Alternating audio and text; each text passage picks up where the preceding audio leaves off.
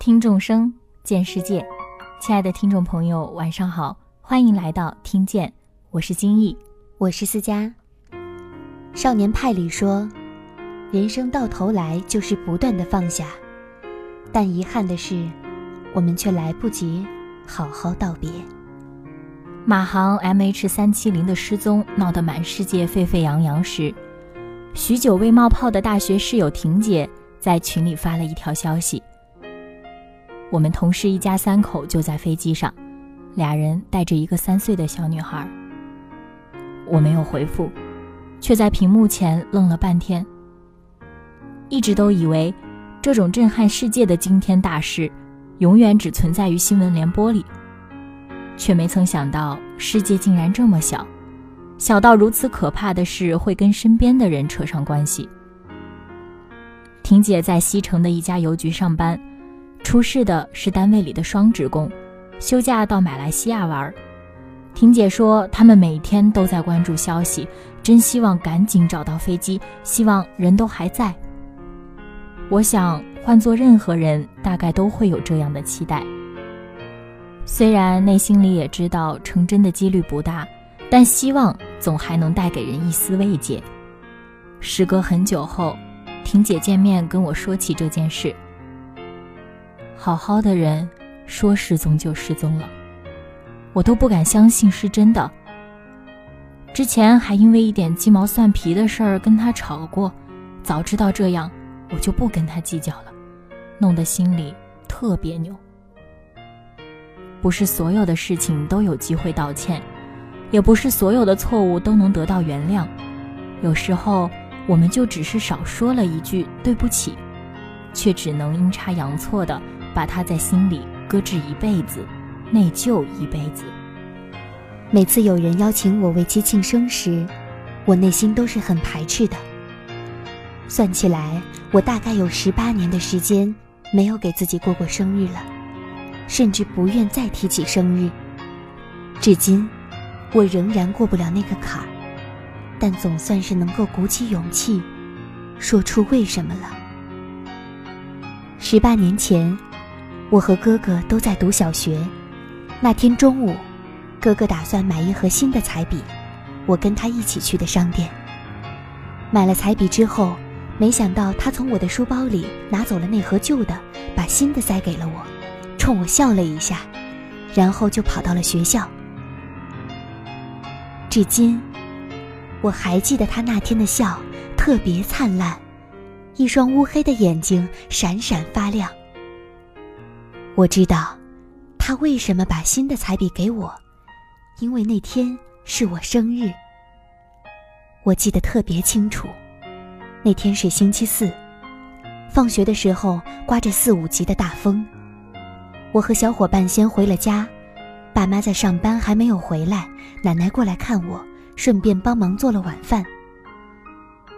大概过了半小时，一个男人在我家门口喊：“奶奶出去了，回来告诉我，别乱跑，家里有点事儿。”我不知道发生了什么事，但是很快家里就来了一群人，爸妈也回来了，却哭得一塌糊涂。是我没有见过的样子。现在想想，还觉得剜心。晚上，我在小房间里看见了哥哥的书包，上面沾着血，最外面的小包里还放着那盒旧的彩笔。哥哥在回家的路上出了车祸，后来我听说，哥哥被肇事司机送到了二级医院，后被转到了天坛医院。情况是脑颅骨粉碎性骨折。也许是因为我还小，家里人不知道如何向我解释死亡这件事情。亲戚和我说：“你哥病得厉害，就算是看好了，可能也会变成植物人。”我嘴里吃着一口饭，眼泪噼里啪啦的往下掉。其实我什么都知道，我只是装作信了。近二十年里，我在梦里见到过哥哥很多次，他还是当时的样子，脸上的笑也没有变，而我总是拉着他的手说：“你总算回来了，你知道我们有多急吗？我们都以为你不在了。你不要再走了，妈都快急疯了。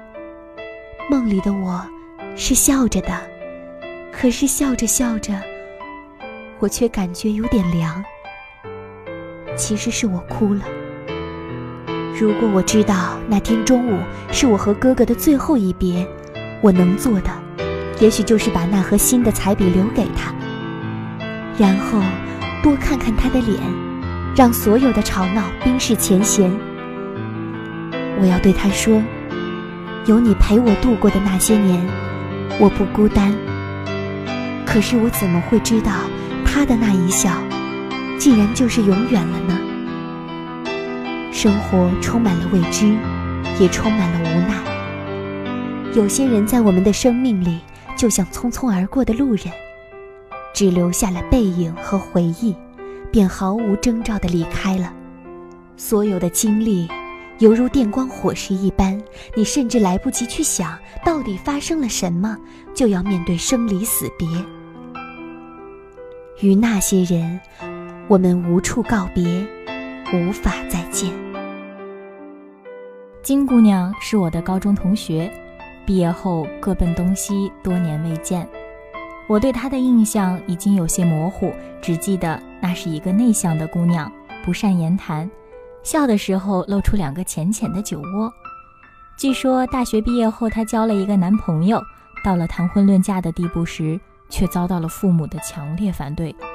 最严重的时候，金姑娘的父母干脆把她锁到家里，没收手机，断开网络，不让她去上班，逼着她跟那个男生分手。大概是罗密欧与朱丽叶效应吧。外界越是百般阻挠，他越坚定信念要跟他在一起。结果父亲甩出了狠话：要是非跟他好，就断绝关系。平日里柔弱的金姑娘不知哪里来的勇气，就真的跟父母断绝了关系。婚礼当天，金姑娘的父母没有出席，她含着眼泪完成了典礼。尽管有亲友的陪伴，但少了父母祝福的婚姻终究不是那么圆满。婚后，金姑娘也回去过，但倔强的父亲不让她进家门。闹过那么几次后，为了不让丈夫为难，她也就没再回去。一别就是两年多。再见到母亲时，是在医院的病房里。她哭得像个泪人儿，因为丈夫突发脑溢血，做了两次开颅手术，却依然昏迷不醒。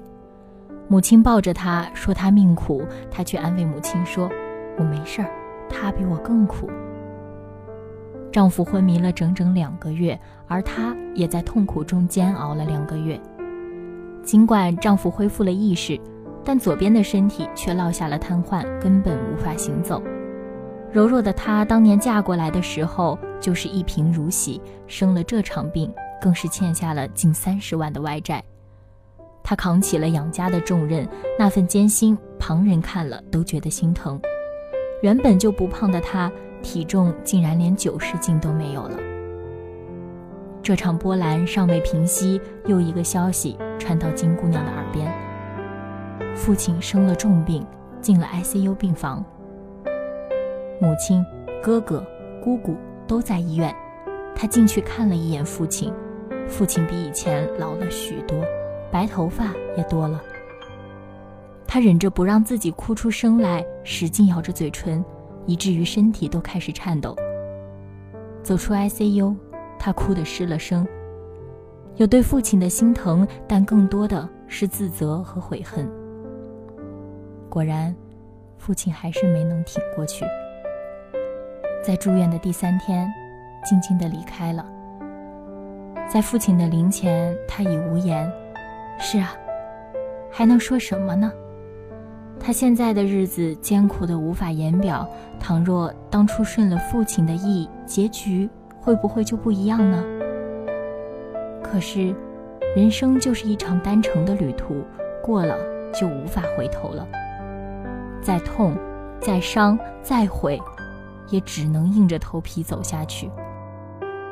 不久前，我听说金姑娘离婚了，这多像是一场发生在电影里的闹剧。可生活其实永远都比电影更加真实，也更加残酷。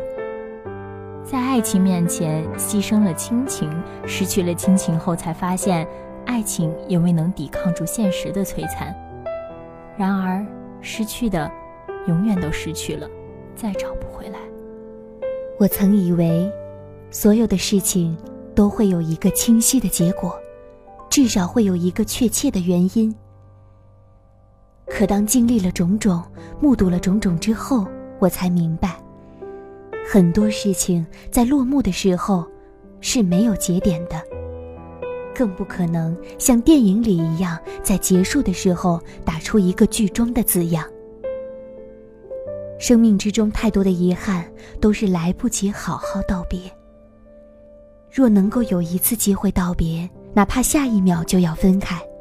至少还可以把肺腑之言掏出来，把叮嘱和嘱咐送给所爱的人，把对不起送给辜负过的人。此时此刻，我们依然不会知道明天和意外究竟哪一个先到来。也许我们唯一能够做的，就是深深感谢与我们所相遇过的所有的人，温柔的去对待我们所爱的人，少说狠话。多去珍惜未来的日子，愿我们都能够与身边的人，且以情深共白首，没有岁月可回头。今天的听见到这里就结束了，南湖之声祝您晚安。